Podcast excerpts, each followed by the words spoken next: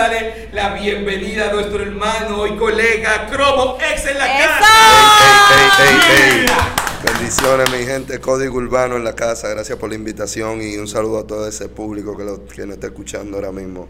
Oye, que lo que, Cromo, nos sentimos totalmente contentos de que tú estés por aquí, ya que en verdad que tú eres una figura exclusiva del movimiento urbano, por eso le pusimos entrevista exclusiva. Así mismo es. Oye, que lo que, mi gente, aquí tenemos una persona que es como un hermano de nosotros, guerrero del principio del movimiento urbano. Amén. Cromo Ex, ¿cuándo tú iniciaste en la cultura urbana? ¿En, en la cultura urbana o en la música? En la música me gustaría, sí. Sí, en la música yo empecé, empecé a los 12 años. A los 12. Sí, eh, eso fue alrededor del 2002. El movimiento urbano que existía en ese momento era la figura que te pudiera decir, estaba lo correcto en el área del rap, Capaón, DJ Genesis, Shombo, Panabla, John Distrito, Infini, eso eran los que estaban controlando popularmente la masa urbana que existía o que se podía seguir en el momento. Pero era muy pequeño, pero eran los que tenían eh, resonancia, ya podían, ya, ya había personas que lo seguían. Sí, ya eran populares en ese entonces. Sí. Recuerdo que cuando eso también, el que estaba atrás de los muchachos, DJ Rafa. DJ Rafa. Sí. Eh, sí, pero eh, el- de lo que yo te estoy hablando, eh, yo estaba del lado más comercial, no tanto del lado underground rap. Sí, porque había más grupos. Ya Ajá. sí, eso. Yo te estoy hablando del lado comercial, que estaba Stack, Genesis, eh, Infinity Records, La Sombra, Chom- Chombo, Panabla, John Distrito. Yo pertenecía más a esa etapa, a, a- a ese grupo. Empecé oficialmente en un concurso con 12 años, en el 33, todo con la maquinaria. Ay, ¿Un concurso de qué? de, de, de- de ir a cantar eh, reggaetón, reggaetón. Tú escribías tu canción y iba y cantaba tu canción. Ahí yo concursé con Pope, eh, el zurdo, el difunto zurdo Cartier y algunos más que, que- que estaban ahí. Ahí fue oficialmente donde yo... Mira, yo supuestamente conocía la carrera de Cromo entera y ese chiño no lo sabía. Sí, que era, participaste en un más, concurso. era Sí. más- algo más íntimo, pero tu introducción al movimiento fue como intérprete. Sí, mi introducción a la música fue como intérprete, pero al movimiento urbano tal y como se conoce, en el 2005, con Complot Records, donde yo entro a conocer la cultura urbana. O sea, eh, del 2005 atrás yo no sabía ni quién era lo correcto, ni quién era X, ni quién era eh, Polanco, ni nadie. En el 2005 yo hago una retroalimentación con todos y coquilladísimos. ¡Ah, tú eres reggaetonero! ¡Te tienes que entender! Oye, y del 2005 para adelante hasta comencé a odiar el reggaetón, para que tú entiendas. Me, me lavaron el, eh, me, me- me- lavaron el cerebro. pusieron un chino nuevo. Teni- Teníamos ese chip. Me, me reinstalaron ese chip.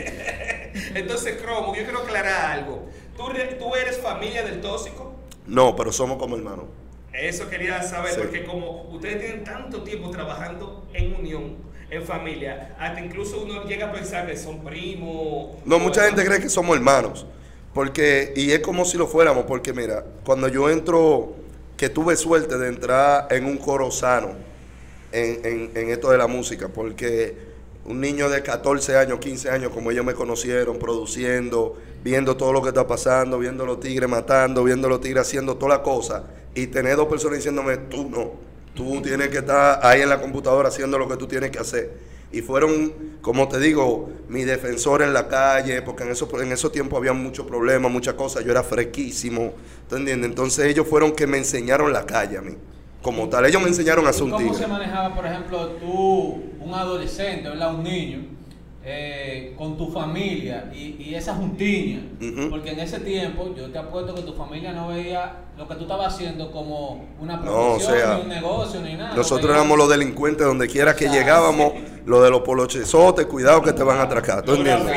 Nosotros éramos, o sea, Yo te nos- lo pregunto porque yo también lo viví, entonces realmente... ¿qui- qui- ahora quién mismo estos muchachos no saben ¿Cómo lo que es tú salir a cantar y no llegar a un concierto porque te paró una redada y ya, y es preso. Sí. ¿Tú entiendes? Sí, que Ninguno de ellos sabe lo que es. Y a veces no había para darle los 100 pesos para liberarte rápido. Para que te suelten el mal. Y que no habían fanáticos, yo- porque ahora mismo, ahora mismo, no hay, a la policía a mí no me revisa. A mí yo bajo el vidrio, ¿cómo? Ey, ¿qué Manito, ¿qué lo- te pasaste, con- ¿tú entiendes? Ya, ya, antes, a- ahora para la policía es, es como nada. Antes se nos paró la policía, ya tú sabes que tú tenías un problema. Hay un. Bueno, en esos momentos, algo que casi yo nunca lo he hablado, en ese momento yo, como joven, empezando adolescente, yo tenía una rebeldía con mi familia. Que es normal. ¿Tú- ¿Tú entiendes? Y ya como que ya yo estaba más de mi cuenta. Ahora, eh, Tóxico se encargó siempre de ir a hablar con mi madre Ok. y decirle, mira, nosotros, ajá, mami ama a Tóxico y ah, somos, te digo, somos una familia. Entonces, nunca lo visualizaron como una mala juntiña él. No, no, no, no, no, no, porque el que conoce a Él Tóxico, era que suavizaba ahí. el que conoce a Tóxico, sabe que Tóxico es un tigre que nunca en su vida ha fumado, que nunca, o sea, Tóxico es un tigre recto, un tigre que siempre ha trabajado. En el, en el 2005 éramos el complot récord, el único que tenía su carro era Tóxico, el único que tenía su pistola era Tóxico, el único que ganaba semanal era Tóxico. Y era trabajando en una zona franca, para los fines de semana nosotros meternos en el estudio a grabar todo lo que íbamos a grabar y Tóxico se sentaba a grabar, yo a mezclar, yo a producir, Punto Rojo a producir y producíamos todos los artistas del complot récord. Es decir, que desde el principio el tóxico ha sido un tipo que con, lo que conseguía invertía en su carrera y era Y, y nos lo decía a nosotros. Y nos lo decía, miren, esto- nosotros salíamos, nos ganábamos un concierto, Punto Rojo, yo y el Packer desacatado, y, y, y Tóxico acotado, y nosotros curándonos con Tóxico. Coño, este tipo se aburrió, y ok, nosotros en esta. Cuando ustedes salían, Cromo, ¿cómo era la aceptación contigo? Porque tú eras menor de edad. Sí, si tú supieras que la bacanería de ese momento, también yo estaba con tigres que eran demasiado bacanos, ¿tú entiendes? Y ya se manejaban con todo el mundo, ya ellos también me veían como uno malo, dueño de la discoteca, ya yo, yo nunca tuve ese problema, nunca. Y que no, Que que- uno que- que otro sitio, uno que otro lugar y, y se mediaba. Ahora, para el interior, yo comencé ahí después de los 16, fue. ¿Tú entiendes? A mí ellos no me llevaban para, para el interior, pero después comencé ya... Aquí se manejaba la, la, la situación, Sí, se, sí, se bregaba, como decía. Cromo. Para mí era más una diversión todo esto que algo, que algo serio, ¿tú entiendes? No, le, cabe destacar que quiero decírtelo en público que yo te admiro muchísimo. Gracias. Eh, no, en serio, lo- yo nada más vengo los martes y los jueves y hoy vine para, para entrevistarte, para Wow. hacerte una sola pregunta. De verdad que tengo mucho tiempo eh, queriendo tener la oportunidad de, de- de preguntarte de cómo, cómo es que te llega la musa para... Porque a mí me encanta tu, tu faceta de compositor. Sí. De verdad que yo me, me siento a estudiar y yo veo como la facilidad de que tú tienes de componerle tanto a una mujer como a un hombre, que a veces tú como hombre quizás no es tan fácil. Sí. Entonces a mí me, me gustaría saber cuáles son las pautas que tú tomas, quizás el horario, quizás la inspiración, la musa, para, para escribir tu- tus canciones. Mira, la, la musa es impredecible. Tú nunca sabes cuándo, cuándo va a pasar. Cuando llega, tú tienes que estar ready, eso sí. Pero eh, sobre ese tema de hombres, mujeres, yo digo que la- yo siempre he sido una persona súper empática. O sea, yo me pongo mucho en el lugar de las otras personas, yo comunico, yo hablo, tengo conversaciones profundas con la gente y, y trato de llevar esas emociones que me causa escuchar lo que el otro me está diciendo, convertirla lo más que yo puedo expresar en una canción. Muchas veces lo que parece tan normal, que nadie lo ve, un problema con un novio, algo, puede tener una emoción que tantas personas se pueden identificar con lo mismo, porque los seres humanos repetimos el mismo comportamiento. Tú te sorprenderías qué tan iguales somos y qué tan diferentes somos al mismo tiempo. Sí, así tú puedes lograr que la otra persona se identifique. Entonces, eh, normalmente todas tus composiciones son de relatos vividos tuyos o de una persona cercana o a veces tú a veces tú tratas de escribir como de con un plan de marketing de qué es lo que se puede pegar, qué es lo que se está escuchando. Mira, ahí es donde yo digo, yo, el, el- el- el truco de, de- de- de cómo yo he podido comercializar mis composiciones es una emoción real, ponerla de una manera simple que todo el mundo la pueda entender, pero no deja de ser una emoción real, no deja de ser algo que muchas personas se van a identificar. Para tú hacer música comercial no tiene que ser reggaetón. La música comercial es una música que muchas personas se pueden identificar. Entonces, el concepto de lo que tú hablas es lo que va a definir que, que, que, que si esa canción va a ser grande o no va a ser grande. Ahora, ¿qué tan simple tú la puedes contar? ¿Con qué melodía tan simple que una persona se la pueda aprender rápido? Pero siempre llevando un mensaje de lo que tú quieres expresar. ¿Y cómo, o sea, cuándo es la primera vez que tú tienes la oportunidad de componerle a un artista internacional? La primera vez que tengo la oportunidad de componerle como compositor o la primera vez que tengo la oportunidad de trabajar con un artista internacional. Como compositor. Bueno, como compositor, Becky G en el 2016, Sí, la primera canción. Sí, que Sí. yo lo vi eso. Yo dije, wow, qué Sí. chulo. Que... Becky G, o sea, Becky G era una artista que cantaba totalmente en inglés. Y mi hermano ahí sí me pasó el proyecto. Querían, eh, estaban buscando compositores para pasar la, al lado eh, eh, latino, sí. Y gracias a Dios yo mandé tres canciones y las tres canciones le eligieron y de una vez fue el primer single de ella y Sí. mira quién es Becky G. día. Sí, sí. Cromo, ya que estamos hablando de la faceta de compositor, que íbamos a seguir contando, ¿verdad? Pero vamos a, a- ¿Esa es la faceta que más te gusta o a la que tú le estás dedicando tiempo ahora? ¿Cómo, cómo tú lo tomas? Son muchas- son muchas Para cosas. el que no conoce a Cromo, ¿verdad? Porque hay muchos talentos que se van a enterar de Cromo por esta entrevista o saben de ti como artista pero, o saben de ti como compositor. Sí. Pero no Como saben que lo productor. eres todo porque también Cromo es productor, tremendo Sí. productor que en breve me va a hacer una reseña, un resumen de, lo- de los temas que Que se me olvidan muchísimo. No sé qué te olvida, pero un resumen. Yo he hecho más de, más de ¿verdad? 400 canciones. Exacto. Como compositor, ¿es la faceta que más te gusta o realmente te gustan las tres facetas, compositor en sí y, Mira. y productor? Yo empecé en el movimiento como artista. Exacto. Luego entro como compositor, eh, como productor, Como productor. en el Complot Record. Luego vuelvo como artista. Como artista llegué a grabar hasta con Dari Yankee, La Leche, Pegada, todo. Y luego vuelvo como compositor.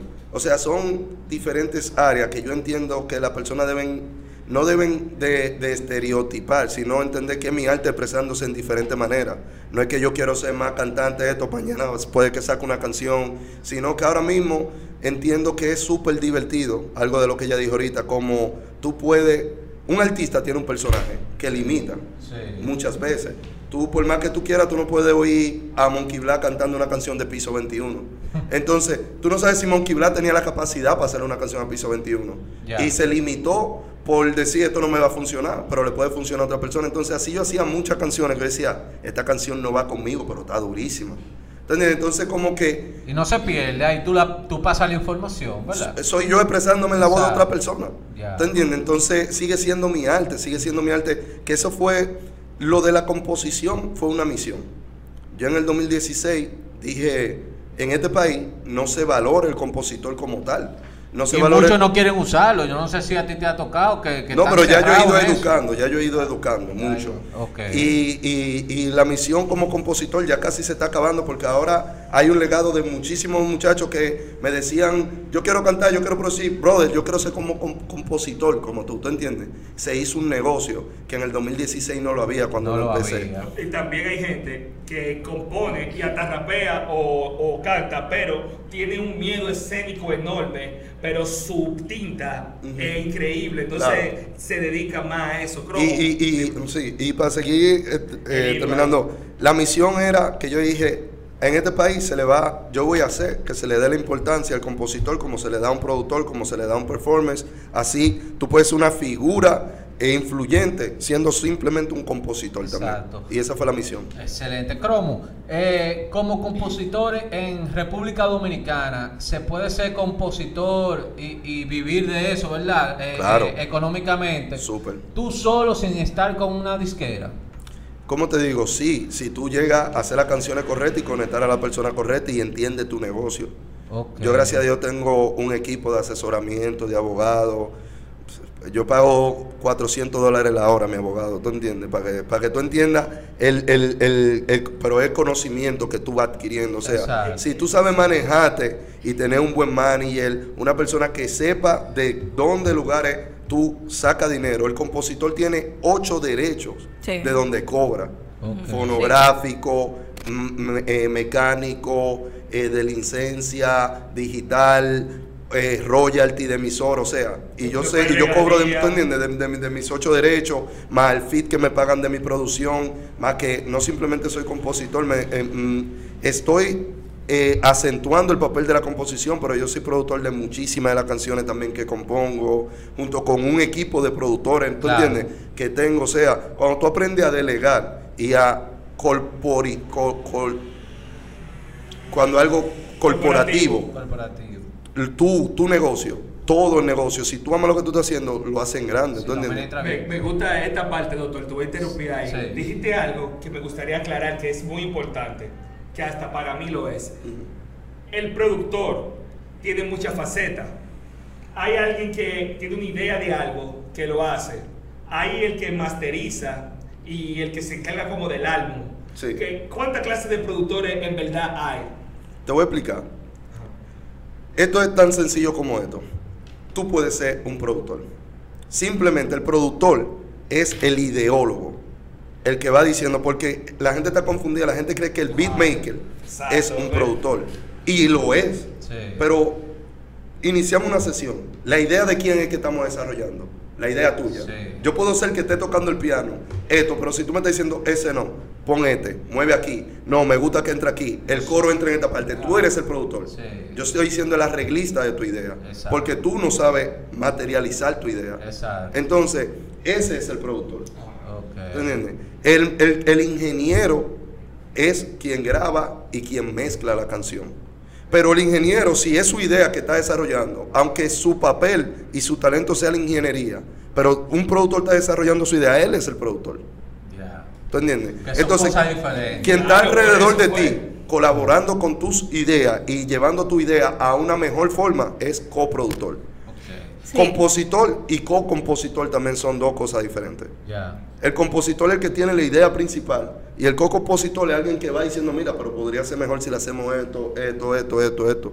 Muchas de las canciones que yo compongo, aunque son mis ideas, aunque son mi coro, esto, siempre tengo que darle el crédito de co-composición al artista que la hace suya y le hace cambio a donde él la quiera sentir, ¿tú entiendes? Entonces es un equipo de trabajo, no se lleva el crédito una sola persona. Entonces, si, si es que artista, para no darle mención a nadie, ¿verdad? Te, te compra una de tus letras, ¿verdad? Eh, y él la graba, la hace suya, etcétera. Pero él te la compra, él te da, por poner un precio, te da mil dólares por tu canción. No estoy quiere- queriendo decir que eso es lo que vale, ¿verdad? Número X. Te da un número X por tu canción y te la compra. Los royalties también te, te pertenecen. No, no, no. Ahí es donde está el fallo de mu- donde te dije ahorita que muchos jóvenes, al no entender el negocio, Exacto. pero que el negocio está tan fácil de meterte a YouTube y, y, y aprenderte el negocio. ya o sea, ahí. que también es por falta de interés de aprenderse el Sí, negocio. Que no es que está escondida la información. la No, información toda la información está en el internet. Toda. Libros, asesoramiento, seminarios, cursos, universidades de entretenimiento, del negocio de entretenimiento. Hay carreras sobre eso. Porque si voy con el piso de lo que dice el doctor, es yo te pago por tu talento de escritura o de composición, ¿verdad? No, tú me pagas por mi tiempo, tú me pagas por, Ah. por yo por utilizar mi hora. Como Sí. cuando tú trabajas en McDonald's y te pagan a Exacto. 7 dólares la hora, Sí. por eso que tú me estás pagando. Pero tú, aunque yo la canción sea mía que te pague, ¿verdad? Tú tienes una Derecho de autor, un derecho de propiedad. un autor. derecho de autor Sí. que es un patrimonio moral. Y en las leyes de República Dominicana es ilegal comprar un, un patrimonio moral. Tú no puedes vender tu patrimonio donde voy, moral. pues tú puedes otorgar la exclusividad en el área que tú Eso se llama una licencia. Sí. Entonces tú adquieres una licencia para utilizar mi canción. Entonces hay ocho licencias diferentes. Para tú sincronizar eso, cada vez que mi canción suena en extremo extremo, tienes que darme un dinero extremo extremo. Exacto. ¿Tú entiendes? Que no viene del artista, viene de ellos por utilizar mi canción. Ellos le pagan a un sindicato que se encarga de recoger ese dinero y ese dinero tiene que volver a donde mí. Exacto. Entonces esa es la información que falta. Para lo que tú me dijiste ahorita de, ¿se puede vivir de esto? Sí, se puede vivir si tú estás organizado. Como todo. Se puede vivir de la radio, se puede vivir de todo si tú sabes hacerlo. Existen, eh, qué sé yo, asociaciones o disqueras locales que, que puedan darle oportunidad a los nuevos talentos que no estén tan organizados como tú. Que tú algún día no lo tuviste. Tú dijiste que en el 2016 hacía Brother, que estaba, yo, yo vengo, yo, yo tengo 17 años en la música y yo vengo a hacer dinero de 3 años en adelante. De 3 años. Entonces, eh, ¿no has pensado tú, ya que tienes ese, esa experiencia y eso, darle oportunidad a nuevos talentos o es que no conviene? No Bueno, sé. mira, yo tengo junto con mi socio, yo tengo ya una disquera también. O sea, estoy montando cinco estudios, tengo más de siete talentos nuevos filmados que estoy desarrollando como artista, compositores y productores también. ¿Tú entiendes? Lo que pasa es que yo siempre hago la cosa bajo perfil y trabajando y el desarrollo, enseñándolo, educándolo. ¿Tú entiendes? Porque esto es algo más de educación que de talento. No nos gusta leer mucho de poesía al dominicano. Sí. En verdad Y, y quiere la cosa muy rápido. Sí, Entonces, a- yo me aprendí el truco por internet, ya tengo que en un mes facturar. Sí. Sí, eso es. Entonces, Cromo, oye esto. Eh, te voy a poner una tarea que quizá no sea tan difícil. Me gustaría que tú me dijeras cuál fue tu primer trabajo artístico y cuál ha sido el último. tu primer trabajo artístico, ¿cuál fue? O sea, mi la primera canción que yo hice, Ajá. Que, que yo dije, esto es lo- eh, la que escribí para el concurso de, de- de- de- que te expliqué ahorita. Oye, ¿recuerda cómo se llama? Se llamaba Yo era un palomo. ¿Y de qué tiempo hablamos? ¿2005? 2002. 2002. Sí. Wow. ¿Y, y tu último tema esta semana fue o algo? La última canción que salió, bueno, la de la de la de Enrique Iglesias. Há- há- Háblame de ese trabajo. Oye, ¿qué aceite? Sí, porque oye, porque oye dónde, dónde estaba el gancho de la vaina. Eh, háblame, hazme esa historia. ¿Cómo conecta Enrique Iglesias Con con, John. John Z y con Chromo X? Ok. eh, en esa canción, después que te perdí, yo la había compuesto, por lo menos el intro y el coro, en el 2017. Tenía ya un año así. Sin pensar en quién le iba a interpretar. Omega. Ok. Oh. Como, ah, la escribí porque la canción, si tú te fijas, eh, tiene un flow. Me dijeron que estás sola, que después de mí nadie más te Era controla. pensando que era el fuerte. Era un bambito. Ajá, el, el Omega cae preso y se me dificulta y dejo la canción ahí esperando. Un día estoy en casa de campo, fumándome un blon con John Z, hablando mierda. y, de y- y- y- y entre lo que pasa, estamos hablando de la composición, que a él no le gustaba, que todavía él quería demostrar muchas cosas más antes de dejarse componer. Y yo, como te digo, educando, educándonos y explicándole, mira, eso no deja de ser, tú no dejas de ser más ni menos, mira, tal y tal artista que tú admiras la han compuesto, tal y tal artista que tú admiras. Y él ahí, y le digo, mira, oye esta canción, que sería algo totalmente diferente a lo que tú has hecho. Y, y John escucha la canción y... Disculpa, cuando tú dices escucha la canción, normalmente que la, eh, tú creas como un tarareo, ¿verdad? De- No, ya, ya una interpretación conmigo. A- Algo con mi voz. que tú tienes en tu, en tu estudio. Ajá, exacto, pero yo la tengo en el celular siempre y toda la Sí, cosa y voy. Y, y cuando se le enseño, él se pone así, baja la cabeza y dice, brother, eso mismo me está pasando con mi mujer ahora mismo. Oye, así mismo. Y me dice, brother, nunca en mi vida yo iba a coger letra. Y esta es la primera canción que voy a coger. Y la canción, yo nada más escribí el intro y el coro. Y tenía los versos. Él cambió los versos y lo hizo de él. Que ahí es donde yo te digo que el artista también complementa la canción. Claro, y lo que él le agregó a la canción, la hizo mucho mejor. Ya. ¿Tú me entiendes? Y, y, y se la llevó. Y como a los dos meses me llama de la nada, así, mira, oye esto. La grabó, comenzamos a producir la canción. También soy el productor de la canción, junto a Vitrueno y Marcos Sánchez, que es un pianista increíble. No sé si saben quién es Cani García. Sí, claro. Ajá, él, él es el arreglista de toda la música de Carni García, el de que toca el piano de la canción. Ok. Y, brother, la canción sale, una canción diferente. Nadie, un John Z que todo el mundo lo veía de otra forma, nadie lo esperaba de esa manera. Y fue tan grande el boom de, de- de una canción que tenía un sentimiento tan real, porque eso es lo que no entiende la, la- la gente. El sentimiento con lo que yo le escribí fue algo real mío. Claro. Más, que, más que un artista la está interpretando, no porque está buscando una canción, Sí. porque no un artista que necesita una canción, un artista que tiene su letra, un artista que se siente orgulloso, sino porque la sintió y lo que le agregó a la canción Sí. tenía la misma energía, Hubo una química. hubo una energía bonita en la Sí. canción. Entonces, la parte de Rick también, ¿esas letras fueron tuyas? no, esas son las letras mías y de John, Ah, que él cantó. Él no le cambió absolutamente Ah, nada a la canción. Él la quería grabar tal y como estaba. Ya, eso Eh, por vía de una persona, llegó al oído de Enrique Iglesias y ya tú sabes que él la quería, como su single. Tú sabes que hay, hay veces que uno siempre, bueno, casi siempre nosotros no- los dominicanos no somos conformistas, sino que siempre queremos como un poquito más, como tener más logros cada vez más. Y casi siempre uno dice como yo quisiera estar ahí. Por ejemplo, el año pasado a ti te nominaron como compositor del año. Sí. Yo, una persona que sabe que a mí me gusta escribir, me dijo, "Ah, eh, Harling, tú deberías de estar ahí. O sea, pues, sí, porque yo siempre sigo... eh, Me, pre, me prenominaron, pero tú sabes que estos premios clasistas y de todo. Sí. Yo me fui como con 5 mil votos por encima de todo lo que estaban ahí y como quiera no me terminaron de nominar. Bueno, el punto es que, que siempre uno tiene como un target. Yo siempre decía, conchale, me gustaría escribir como cromo. Siempre, siempre, yo siempre ¿Tú decía compones? así. Sí. Entonces, eh, tú ¿qué logro a ti te falta todavía? Eh, ¿A dónde te gustaría llegar? ¿A dónde tú siempre dices como, como conchale, yo debería de estar ahí? Eh, o yo debería de hacer esto. Eh, ¿qué, qué todavía Tú te sabes falta que, por que, hacer? que, que- ¿Hay, hay alguna meta que, que tú Sí. tengas la visión? Sí, sí, sí, pero la meta mía, más que llegar a algo que está hecho, es de crear algo.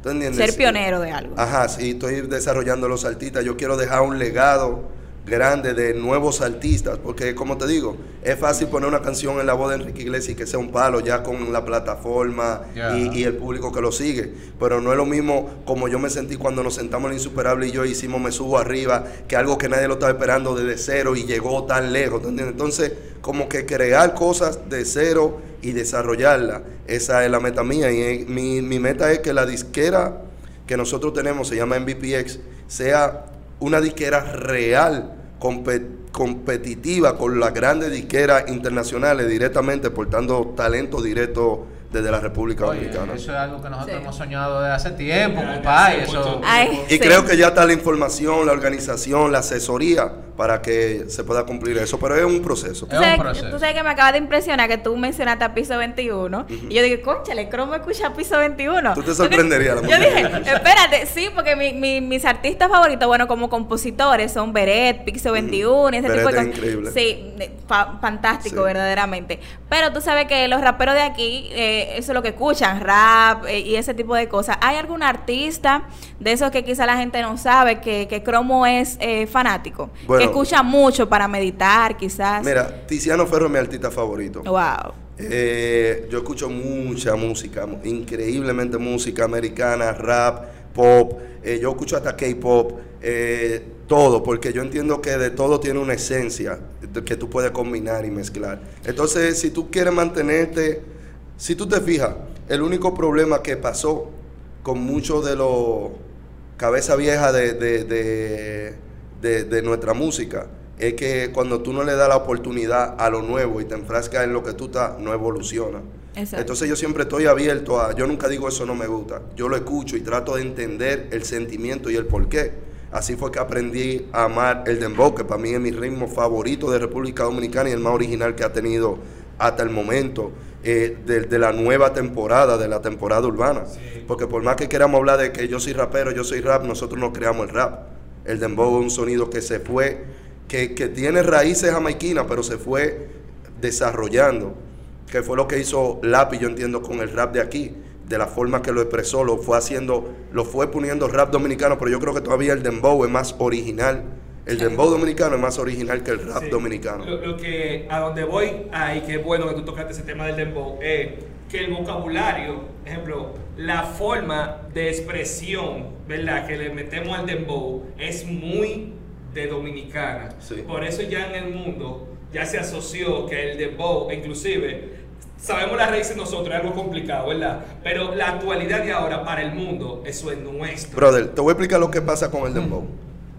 Eh, yo he viajado a muchos países y siempre llevo mi cultura. Y cuando le digo, mira, para que ustedes vean lo que es esto, tú no sabes cómo se vuelve loca la gente que yo le enseño el dembow. Tú no entendí, tú no entendido como gente que nunca ha escuchado dembow cuando lo oye la primera vez, se vuelve loco y me dice, ¿cómo lo hago? ¿Cómo lo puedo hacer eso? ¿Tú entiendes? Y nosotros aquí lo menospreciamos. Nosotros, nosotros, eh, menospreciábamos ese- esa rama de, de- Sí, de hasta yo llegué a ser uno de ellos.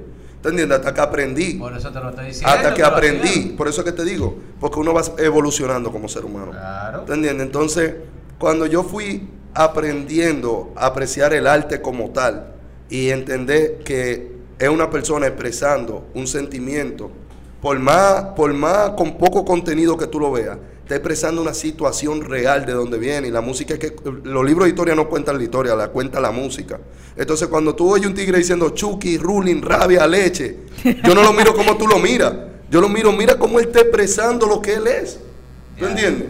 Entonces lo admiro. Real. Y, y- y así aprendí a apreciar muchas cosas que gente no lo apreciaría. Eso como el vino y, y el queso, ¿tú entiendes? Tú vas, eh, eh, eh, tu paladar se va abriendo y tú vas entendiendo muchas más cosas y se te abre un universo y tú puedes mezclar todo eso. Yo me imagino que hay cosas que tú dices, wow, si yo, me hubiera, si yo hubiera tenido esta, esta mentalidad en 2003, Nosotros mismos, 2006. Ejemplo, nosotros, si, si nosotros hubiésemos hecho YouTube, Pero- pero tiempo de control, Pero es lo que te digo. de oro fuera todo, todo, todo, todo, todo ese proceso Sí. tampoco si no lo hubiera pasado no pudiera ser la Pero persona que soy también. hoy en día- Porque entiendo todo eso también. Cromo, oye que lo que... Son vivencias que tienen que pasar obligado. Tú eres un- uno de los pocos artistas, me atrevo a decir, que tú has hecho trabajos musicales con el 90% del movimiento actual dominicano. Sí.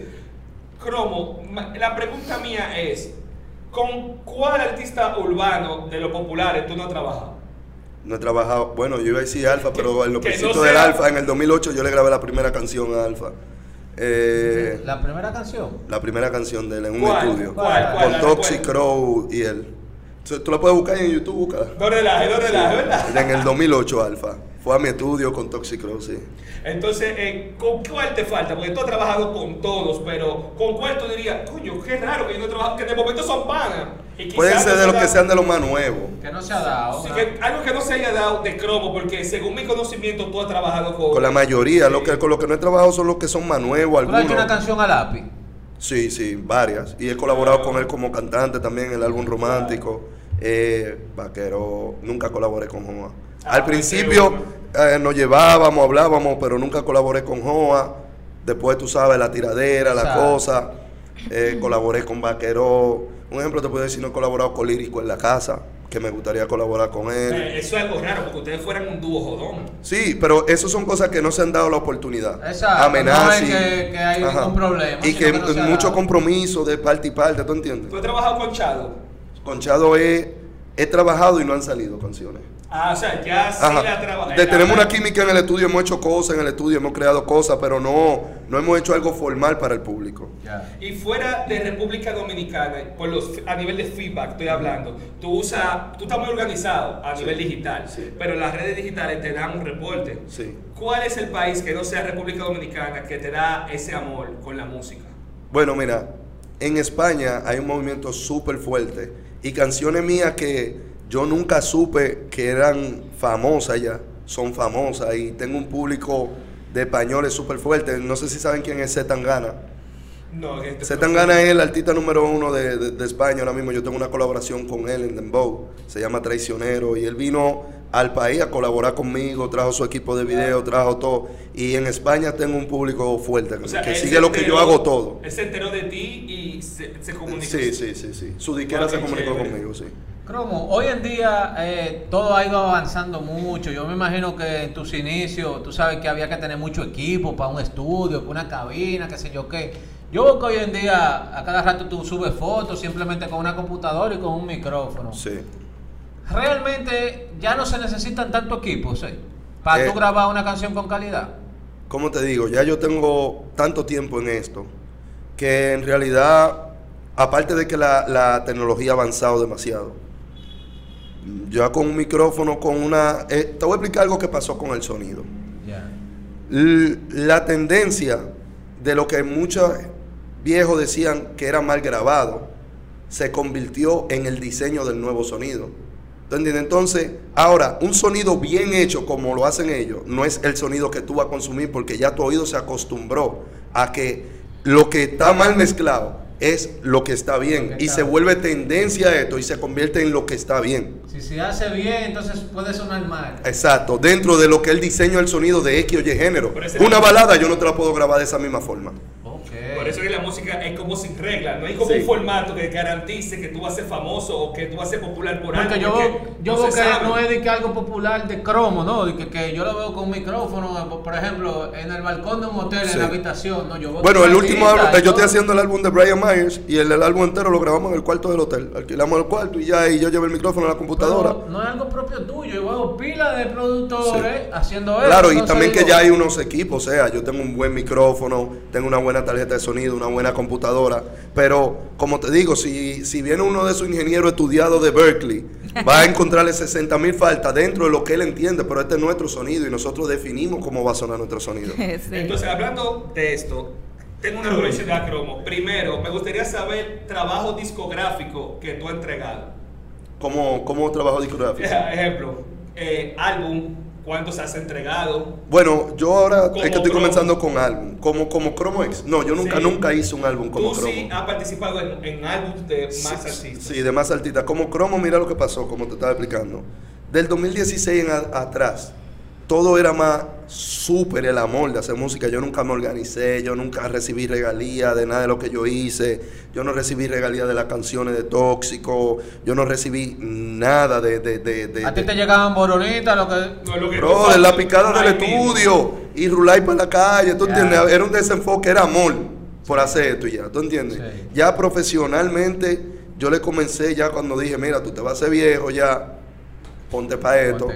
Llegaron personas que me asesoraron, vieron el talento que yo tenía, se preocuparon por orientarme y me abrieron los ojos. Y de ahí en adelante que comenzó ya a organizar mi, mi legado musical. Mi pregunta del álbum hacia ti es, tú eres exigente con, con la calidad, con tu música, porque he visto, te he dado seguimiento mucho por todas las redes Sí. sociales en trascendencia, he visto los equipos tuyos. Entonces, yo tengo una curiosidad.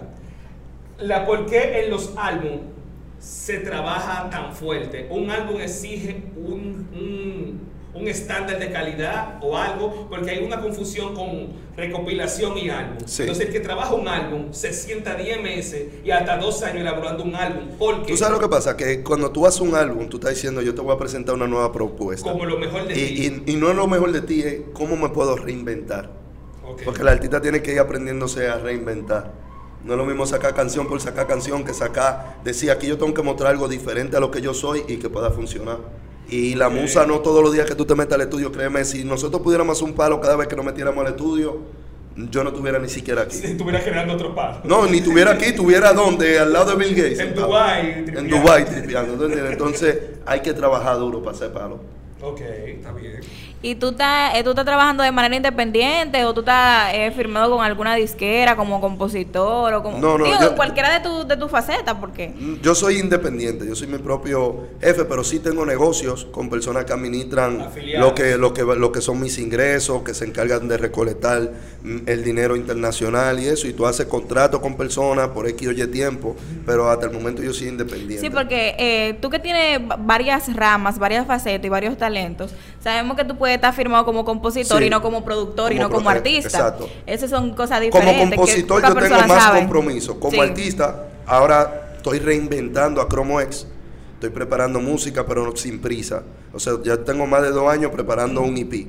Y, A ver, lo que decía ahorita, que podía tomarle dos años. ¿Tú entiendes? Entonces, pero ya es una nueva propuesta. ¿Por qué?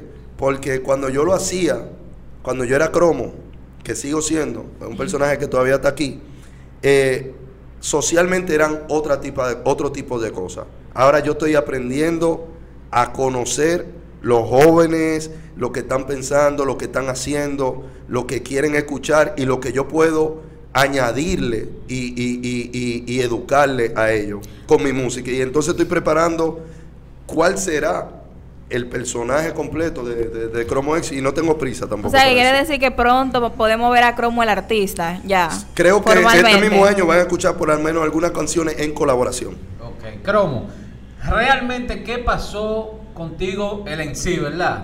Eh, cuando tuviste la pegada de la leche, eh, ese dembow que se metió pila, que cuando yo me enteré que era tuyo, de cómo, Bro. Se ¿Cómo es desacató, la vaina? se desacató. ¿Cómo es la vaina? Y lo bailaba pila y hasta sin saber que era tuyo, y después fue que me enteré.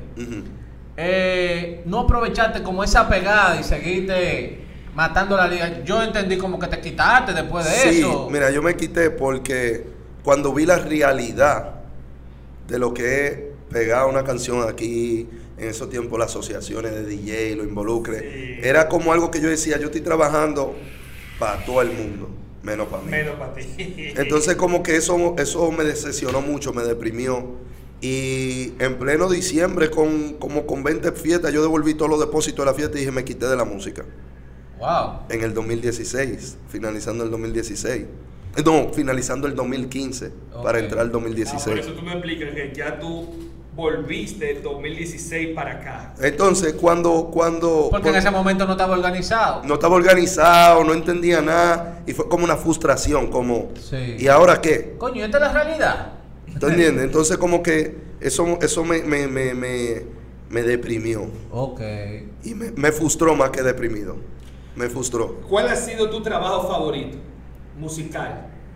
Mi trabajo favorito, mira, yo no tendría un trabajo favorito musical, de Eso verdad. sería como negar un hijo. Sí. Tú sabes, porque es que cada, cada cosa me gusta mucho, me gusta mucho. Y yo he hecho cosas diferentes con cada artista. Mira el de Brian Myers, tanta falta, ¿tú sabes cuál es? Sí, claro, sí. claro. Ajá. Ese es diferente. Cuando yo trabajo con un artista, quiero como darle tu, tu versión, como, como mi versión de ti, pero sin dejar de ser tú. Sí, pero como... Como yo digo, tú pudieras hacer esto también. Pero Cromo, ¿a ti no te ha pasado que tú escribes una canción para ti y después se la da a otra, a otra Sí, gente? la de la insuperable, la de Me Subo Arriba era mía. Era para ti. Sí, era ahí cuando se me sube arriba, hasta que no la vea, no se apea. Y, ¿tú entiendes? Y después, como dije, ah, estábamos hablando, teníamos mucho, la insuperable y yo hablando. Mira, vamos a hacer algo, vamos a hacer algo. Y en esos mismos días, como que la escuché, yo dije, wow, si Indira saca una cosa como esta, va a ser un palo. Y cuando la terminamos, yo no quería que la sacara. Yo quería que sacara la última que ella sacó, Salao. O sea, Salao tiene dos años. Ok. ¿Tú entiendes? Y yo le dije, esa no se va a pegar. La gente no en eso todavía, la gente no en eso. Y ella, esa es, esa es. Y así me fue. No, así son las cosas. Tú sabes que Cromo es como, tú viste la, como la película que el tipo tiene muchas personalidades. Me refiero a que tú has pasado por muchas facetas, pero hay una especial que yo viéndola por fuera, tú tuviste una pauta en general en el movimiento, que tú al ser dembow, hacer mucho hip hop y eso, tú tuviste un cambio drástico y fuiste, si no el primero, uno de los primeros, en ese el crossover romántico. Sí. Entre los tigres de nosotros, de la música urbana, nadie se atrevía a Cantar a las mujeres, Sí. a poner ese la ofrecida. Esa brecha abrió puerta porque éramos un pequeño movimiento. Estaba Chado empezando, Sí. estaba yo, LR. ¿Tú entiendes? Y comenzamos eh, eso. Entonces, poeta. MySpace era el, el- el medio de. Y, y- y antes habían los entertainment. Yo, Sí, yo era. y el rarito. Ajá. Eh, qué sé yo, qué INT. Sí. Yo era Team Swagger Entertainment y eso nosotros hacíamos juntes aquí en la Venezuela y todo eso y por ahí mismo promocionaba mi música y era música romántica.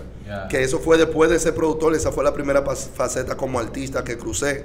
Eh, hicimos canciones que fueron clásicos aquí, que todavía la de Black Point y yo, Te quiero amar, eh, Solo quiero estar a tu lado, Contigo soy feliz, con LR y DJ Sammy. O sea, fue una etapa súper dura.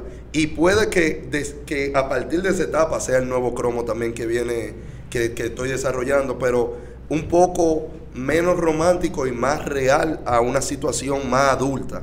¿Tú entiendes? Entonces, eh, eh, eso es lo que te estaba diciendo, que estoy, eh, en, eh, eh, eso es lo que estoy convirtiendo a Cromo, que no sea tan a un público joven, sino a situaciones románticas como la tuya, como que, que sean más abiertas, más grandes. Y eh, después que te perdí, puede ser una pauta guía de hacia dónde yo quiero llevar a Cromo. el nuevo Cromo, en, en tu carrera, ¿quién es o, o quién ha sido Jaime López? Bueno, Jaime López, cuando yo tenía, él fue el que me presentó a Tóxico. Cuando yo tenía 14, 15 años, yo iba de mi casa todos los días al programa a sentarme abajo, a esperar que llegara con un CD en la mano. A veces él llegaba quillado y decía, diablo. este. Después se fue encariñando conmigo. Ya yo subía para arriba para el programa con él, le cogía la llamada, hacía todo. Después me presenta Tóxico, hacemos estilo callejero, el complot récord, me uno con el complot, hago, hago, hago toda la cosa ahí con los muchachos. Y después se fue convirtiendo en mi manager. Después siempre. Jaime López fue una persona que, como te digo, ya a veces yo iba con los 10 pesos de llegar a la emisora porque sabía que él me iba a traer en la noche cuando yo me iba para atrás. ¿Tú entiendes? que, que, que, que el día que se enfermaba, ya tú sabes. ¿Qué Había un- problema? Entonces, creo que a mí me gustaría que tú le dieras un consejo a, a- a los nuevos talentos. O sea, ¿cuál sería como, como la clave para uno poder lograr el éxito? Porque sabemos que hay muchísimo talento aquí en República Dominicana. Oye. Hay mucha gente que quiere ser artista. Sí. Entonces, pero no, hay algunos que no yo saben odio la personalidad de los nuevos talentos de ahora. de la. Yo Entonces, odio. entonces Eso lo fuera de cámara, Sí. pero repíteme. Sí, no, exacto. Sí. Yo quiero- Trabajan menos sí. y piden más favores. Sí, claro. exacto, eso Si es ustedes se quiero. fijan, cuando nosotros estábamos haciendo música, no había Instagram, no había MySpace, no había Cero. ningún método. Nosotros estábamos llevando la música a donde la teníamos que llevar. Cero. Celulares sin chi- internet. este Mira como tú acabas de decir, tú ibas, hacías ese, ese esfuerzo, estando un niño, Ujú. para ir a una emisora atrás de Jaín, a llevar un CD casi diario, Sí. y te ganaste la confianza ayudando, qué sé yo, que ya Jaín, coño, el tipo colaborativo. que Y el, arte y el talento. ¿Tú entiendes? No, Entonces, talento, como yo le digo a él- ellos. Él comenzó a ayudarte sin ver el talento. Sí, por sí. tu insistencia y por tu la insistencia. colaboración. Entonces, el ayúdame de la nada. No. Brother, tú tienes un Instagram. Tú puedes ver un ejemplo de un Rochi RD. ¿Qué hizo Rochi? Subí video. Está bien, él pidió ayuda, pero se terminó dando cuenta que él haciendo la diligencia conseguía más ayuda. Entonces, ayúdate tú. Busca la forma. Busca esto, porque yo le digo a todo el mundo: la meta es aburrida. Disfruta el proceso. Porque cuando, cuando, cuando tú llegas a la meta, créeme, yo creía, yo tengo más de 8 discos de platino y me siento igualito que cuando no lo tenía, pero yo creía que cuando yo lo tuviera, eso me iba a llenar. Entonces cuando tú lo tienes, tú dices, Y eso es. ese es un disco de platino, ya. Lo mismo que me dijiste ahorita del disco, que la- cuando lo cuando lo pegaste tienes y lo ya contrato. No, yo ni siquiera lo he mandado a buscar. ¿Tú entiendes? Yo no lo he mandado a buscar porque ni me interesan. ¿Tú entiendes? O sea, ¿qué es lo próximo?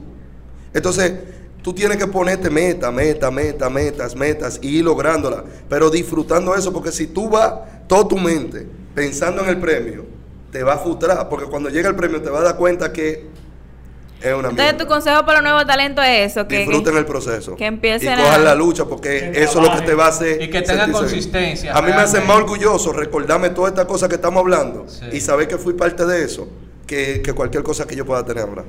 Entonces, muchas veces digo, ¿por qué no lo disfruté más? ¿Por qué no disfruté más esos paris? ¿Por qué no disfruté más cuando nos íbamos para San Pedro? Cuando nos íbamos para San Pedro atrás de Vaqueró, cuando nos íbamos para San Francisco en el Balleno de Tóxico, que nos quedábamos. ¿Por qué no lo disfruté más? Mira, a- hablando de esos paris que me trajiste a colación, tú sabes que yo siempre me recuerdo en, en un party que fue icónico porque hubo un- una pelea que en verdad no llegó a ser pelea. Que casi se pelea. Casi se pelea. Pero se frequeó Sí. Pero el nivel de voltaje que se armó ahí entre esos dos coros, que todo el tiempo fueron dos bandos diferentes, que Sí. fue Lo Correcto y Complot. Sí. ¿Te recuerdas del party? Que el party era de Charlie Valen, por cierto. En Waikiki. siempre. Eh, ¿Cómo era que se llamaba? Party de Waikiki era. Eh, Era en San Cristóbal, Waikiki, Sí, ¿qué sí, se sí, llamaba? sí, sí, Yo sí, me sí. recordaba el lugar, yo sé que había como una piscina, una vaina, que yo qué. Loco, yo salgo bailando como si yo fuera el, eh, eh, el referee entre, entre Villamay y, y, y Crow. Como es que antes había rivalidades Rivalidad. reales. Reales.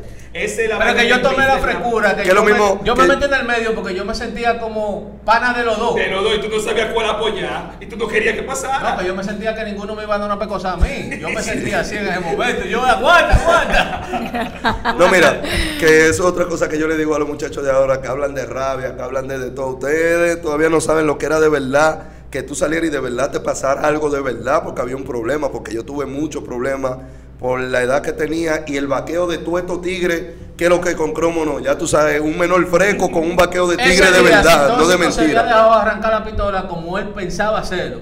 Sí. Eso no. Quizá no, la historia fuera era- diferente era hoy. diferente. Sí. Quizá la historia fuera diferente hoy. Ah, que- Porque yo, yo, yo, yo quería demostrar. Claro. ¿Tú entiendes? Entonces yo quería demostrar que yo tenía, que yo tenía el valor y que, y que no te tenía miedo.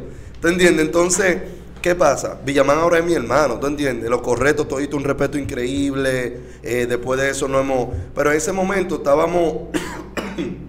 Recuérdate que en, el- en la música existía, pero entonces había algo de tigueraje que también estaba en las gangas. Sí. Siento que era algo que sí, ejemplo, en los tiempos que estamos hablando, De la nación, de lo que eh. están en, en YouTube y están en Instagram y eso, era que si había un coro de lo correcto, ningún fan del complot iba.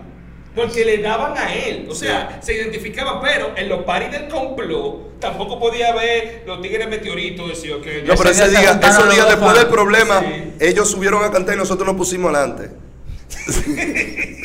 No, es pila de vaina. Entonces, para olvidar esta vaina de, de trompábola y voladora ya veneno. No, pero que eso está bien porque son cosas que se sanaron, ¿tú entiendes? Ya hace mucho tiempo. Ya ahora ustedes se curan ustedes mismos relajando sí, con, sí, con sí, eso. ¿Y quién iba a pensar que Villamán y Cromo iban a ser panas después de, de eso? y, de y hemos colaborado. Y no, y mira, que después que pasó el tiempo, eh, Villamán me llamó a mí, fue, y me dijo, ¿dónde tú estás? Y yo, en tal y tal lado. ¿Qué es lo que? Me dijo, y, de la nada me dijo, pero bájale. Y digo yo, ya, ¿qué es lo que? Te voy a pasar a buscar para que juguemos basquetbol y vea que yo sí. estoy-". Oye, y me fue a buscar con eurodólar a mi casa. Nosotros todavía sin nunca haber hablado ni nada. Y Y yo me monté con él y nos fuimos hablando, llamamos a Tóxico, nos fuimos y pasamos una tarde bacanísima jugando basquetbol y de ahí para adelante nunca ha habido diferencia. Te, te digo algo, Villamán siempre quiso estar con todo el mundo, fue porque se veía la música diferente en ese entonces. Pero Villamán es un tigre de verdad, ¿tú muchas entiendes? cosas, sí. Entonces, Cromo, oye, en otra faceta, tú tienes algo que no sé si te has dado cuenta. Tú eres un artista muy familiar. Noto que en el Instagram, en tus redes sociales, tú compartes con tu familia de una forma que quizá otros anhelan. Eh, ¿Qué significa tu familia para ti dentro y fuera de la música? Que te veo Pero para más decirte, mi mejor amigo es mi hermano, ¿tú entiendes? O sea, eh, cuando tú compartes con, con tantas personas y te das cuenta de esto, porque también esto tiene su parte negativa, o sea, las intenciones de la persona, ¿tú entiendes? Ya después que tú tienes cierta posición, y no estoy definiendo, no estoy dividiendo cosas por posición, sino que algo que las personas quieren, es muy difícil identificar qué amistad es real y qué amistad no es real. Entonces, yo también, como te digo, fui un, un- un muchacho muy malcriado, desobediente. ¿Tú entiendes? Entonces, ve nada más. Rebelde. Ve nada más que Dios me dio la oportunidad de que no me faltara mi padre, que no me faltara mi familia. Y yo poder demostrar que, mira, lo hice con la música, mira quién soy, me hace como sentirme agradecido de mi familia. Y por eso es que soy así con mi familia. Ah, ya, pues mira, te felicito, porque inclusive estas personas que no están en música quisieran tener eh, esa empatía que, que hay entre tu familia y tú. Lo hago, doctor, esa pregunta, porque no todo el mundo se atreve a compartir cómo, cómo cenan. Y yo he visto muchos cromos que hasta bromean con la mamá y se relajan y le hacen un video pensando con una foto y Sí. así. Yo me curo mucho con eso. Ojalá que también. Aparte de que yo soy una cura, yo vivo el día entero curándome. Cromo. Aquí hay un cromo serio, de que, ¿no? Sí. yo soy una cura. Mira, Cromo, eh, actualmente cualquier artista que quiera trabajar contigo o nuevo talento, artista ya establecido, ¿cómo eh, es la conexión para trabajar contigo? ¿Tú lo depuras? ¿Tú trabajas con quien sea? ¿Cómo No, no, ¿Cómo te llegan a ti así? En realidad me escriben, pero Por Instagram, Ajá. esa es la manera como... o, o se comunican ¿verdad? con mi manejador, pero Ajá. ahora mismo yo estoy más enfocado en proyectos que en realidad me motiven a meterme al estudio. Ok. ¿Tú entiendes? Es muy difícil que yo trabaje con alguien, puedo trabajar con un nuevo talento que me motive. Más rápido por, por hacerle la canción que, que por el dinero. ¿Tú Ya. entiendes? Entonces, como ya se me da la, po- la oportunidad de poder trabajar hasta con artistas que yo he admirado y a la vez poder ganar el dinero correcto por eso, Exacto. me estoy enfocando más en seguir escalando cosas y desarrollando los artistas que estoy trabajando. Ahora mismo hay tanto trabajo que yo prefiero, yo casi mente este año ya no estoy cogiendo cosas nuevas, sino que estoy desarrollando todos los proyectos que tengo. Yo me gusta más involucrarme en un proyecto que hacerte una canción, ¿tú entiendes? Y ese tipo de cosas. Eh, he visto que hiciste como un concurso para que te envíen, eh, creo que era beats, ¿verdad? Sí, no era un concurso, estoy buscando más productores que tengan talento desde aquí Para hacerlo de la disquera, ¿verdad? para hacerlo parte de mi disquera, sí. Ok, excelente.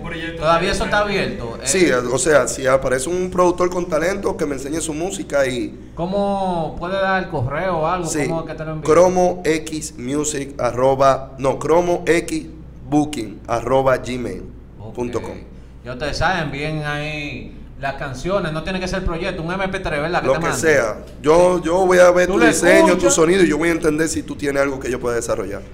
Inclusive vamos a tratar, doctor, de ponerlo en la descripción en YouTube. Sí. En la descripción para que estén y vamos a aportar, por lo menos Claro que sí. comunicar ese puente para que te Claro que sí, llegar claro que sí. A mí eso sí me gusta.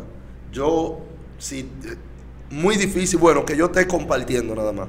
Y ahí no me gusta que me hablen de música. Entonces ni- no, no es un concurso de que el que, el que gane. Si tú encuentras que hay talento No, no, en uno, ese yo lo en voy a ese correo que te mandan tienen que mandarte Pero yo nombre, siempre, yo escucho teléfono. todo, todo, todo. Yo soy un artista que escucha todo, todo, todo, todo, todo, todo, todo, todo, todo. Cromo, ¿cuándo tú crees que la música dominicana esté lista para ser eh, líder, así como la de nuestros compañeros vecinos eh, de Puerto Rico, a nivel de premios Grammys latinos y Billboard latino? ¿Cómo tú ves la invasión de música dominicana ahí? ¿Cómo en qué tiempo? Cuando trabaja, aprendamos a trabajar más en equipo. Y, y- y trabajar en equipo no es grabar, pero también no troncharnos caminos, no envidiarnos, apoyarnos los logros de cada uno. Porque yo he estado, yo he estado en un lugar donde, donde está Will Smith ahí, el otro aquí, eh, componiendo con cinco venezolanos que son los top liners venezolanos, compositores más grandes del mundo, los que escribieron Mayores de Becky G, los que escribieron Esto está rico, los que escribieron las canciones de Thalía, y escuchan el movimiento y saben quiénes son. Y me dicen, ¿y el Alfa? ¿Y Mozart? Eh, ¿Y quién es Seki Vicini? ¿Y quién es este? Y me dicen, lo único que nosotros no entendemos es por qué ustedes se tiran tanto. Eso es increíble. Ah. es increíble. Así me dicen. Ok. Y se ve tan mal. Aquí lo vemos como sensacionalismo, aquí lo vemos como cura, viste la pina. Pero se ve tan mal desde los ojos de afuera eso.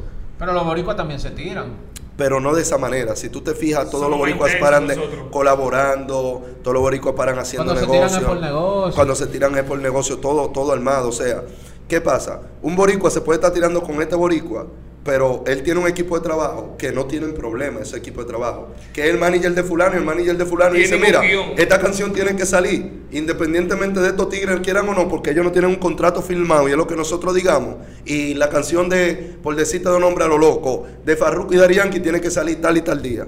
Ya. ¿Tú entiendes? Entonces, eso es lo que no hay aquí.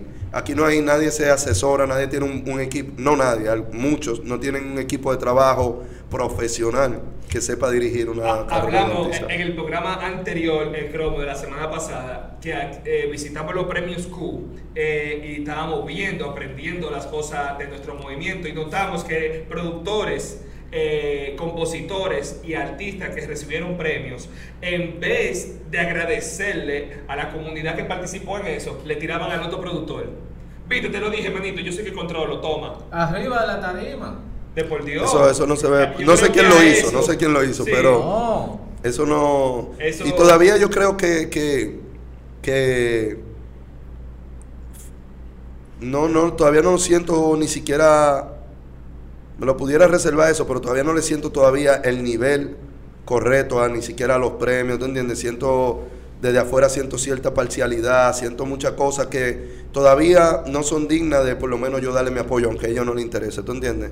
Eh, Es como yo te dije, yo vengo aquí a sentarme con ustedes a hablar porque mira la conversación que tenemos, yo sé con quién estoy hablando. Sí. A mí me invitaron del mañanero y yo le, le- lo mandé a, a- a la base, Sí. ¿tú entiendes? Porque yo no, yo, yo no soy, yo voy donde a los Fokker, aunque digan que a los Fokker es sensacionalista, aunque digan todo, porque yo lo respeto a él y entiendo que... Porque de- tú sabes que le ha dado la vida por, por, por el negocio el de nosotros. no, que eh, eh, juntos. que, que de lo que él me va a hablar, yo me voy a defender. Pero es una persona que sí entiende lo que yo soy.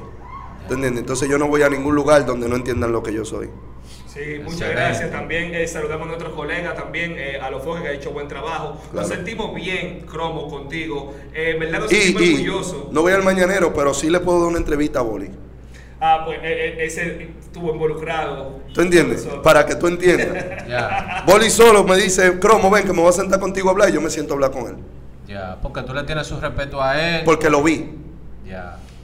¿Tú entiendes? Entonces, chequeate esto. Eh, esto pasó, ¿verdad? De una entrevista a una reunión familiar. en Así bacanería. Es lo que yo te dije, Se que no fue antes del control. Oye, en Guille tenemos 58 minutos en esta vaina. Bueno, ya vamos a ver. Sí, fue algo Después hacemos otra, después hacemos otra. Sí, Nos sentimos bien, Cromo, porque nos actualizaste. Dijiste demasiada información que necesitábamos y educamos a un público joven que necesita una guía. Eso es lo que queremos. Porque los muchachos necesitan guías que, lo- que algunos de los líderes de aquí han malinterpretado con algunas exigencias. Sí. Yo, tú sabes que yo soy medio ruso también, me quillo con alguna exigencia a nuestro movimiento, pero en verdad es que no sabemos de los muchachos nuevos, generación nueva, quién nos observa y cómo nos observa. Claro que sí. Para ellos, nosotros somos ídolos. Sí. Y no, lo- no sabemos interpretar esa palabra todavía, pero es la realidad. Así Los es. niños de ahora quieren aprender frutilú, quieren aprender a, a utilizar el autotune, Sí. pero eso no se aprende de la noche a la mañana. Quieren aprender a tocar piano, guitarra. Tienen que vivir el proceso, como dice Eh, Crow. Sí, Claro. quieren hacer eso, pero ¿de quién se fijan? Del que lo está haciendo. Tú tienes mucha juventud atrás de ti. Sí. Eh, te felicito hasta por tu dicción, tu forma de manejarte. Gracias, ¿Qué es lo que yo te deseo? Pero eso no es de la noche a la mañana. No, tiene un tiempo. Lo Cromo que- la más hablaba que lo que, papá. yo Sí. me recuerdo siempre con su, con su vasofón. Yo nunca veía a Cromo sin un vasofón igual que yo. Su pañuelo vaina. Pero lo que me impresiona de Cromo es que tú nunca has dejado de ser Cromo. Entonces yo espero que cuando estemos más viejos, usted siga siendo Cromo. Así mi mismo va a ser, mi hermano. Lo que vale es la persona, tú oye.